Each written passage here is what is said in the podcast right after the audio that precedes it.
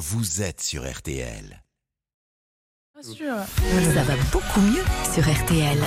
Il est 8h41, ça va beaucoup mieux tous les matins.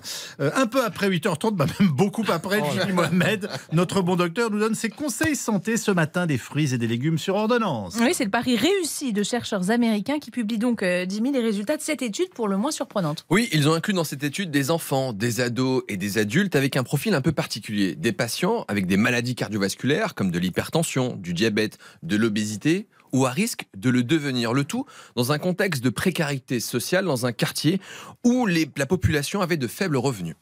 Alors, cette étude, elle a été menée dans, dans Ouais. 12 12 États, États américains. américains.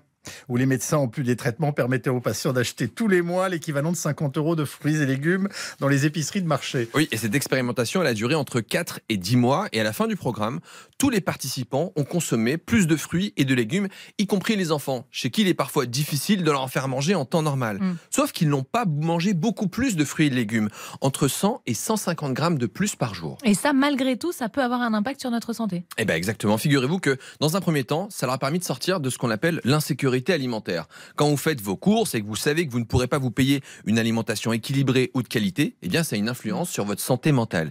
Et les participants ont aussi dit, d'une façon générale, qu'ils se sentaient en meilleure santé à la fin de l'expérimentation. Avec des mesures ou des paramètres objectifs mesurables prouvant qu'ils étaient en meilleure santé après avoir consommé euh, plus de fruits et de légumes? Complètement. Et c'est là tout le pouvoir extraordinaire des aliments. Parmi les patients avec des pathologies chroniques, on a vu les paramètres du diabète s'améliorer. On a vu les chiffres de tension artérielle s'améliorer. Et parmi les patients obèses ou en surpoids, eh bien, ils ont perdu du poids en mangeant juste 100 grammes de fruits et de légumes en plus par jour. Et comment on explique ça? Alors c'est très simple.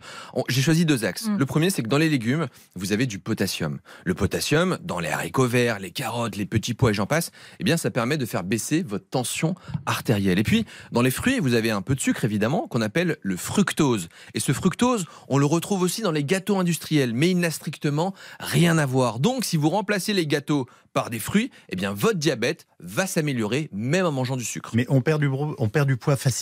Complètement parce que les produits industriels ultra transformés, en réalité sur le plan nutritionnel, ils sont nuls. Ça vaut rien. Très peu de protéines, du sucre industriel de mauvaise qualité, du mauvais gras, très peu de micronutriments, mais beaucoup de calories. Donc, si vous remplacez cette malbouffe par des fruits et des légumes, eh bien vous allez perdre du poids et être en meilleure santé. Et je vous rappelle que cette expérimentation n'a duré que 10 mois. Imaginez l'impact positif d'une bonne alimentation sur 10, 20 ou encore 30 ans. Bon, est-ce qu'on peut imaginer ce genre de programme en France, des médecins qui prescrivent sur ordonnance justement des légumes et des fruits? Eh ben pourquoi pas avec de l'éducation nutritionnelle, des cours de cuisine, de l'enseignement à l'école, mais aussi non pas une subvention, mais un investissement dans la santé alimentaire grâce aux fruits et légumes sur prescription. On taxe à juste titre les produits néfastes comme le tabac ou l'alcool. Pourquoi pas ne pas aller dans un cercle vertueux qui permettrait à tous de mieux manger pour rester en bonne santé, que notre, ali- notre euh, aliment soit notre premier médicament.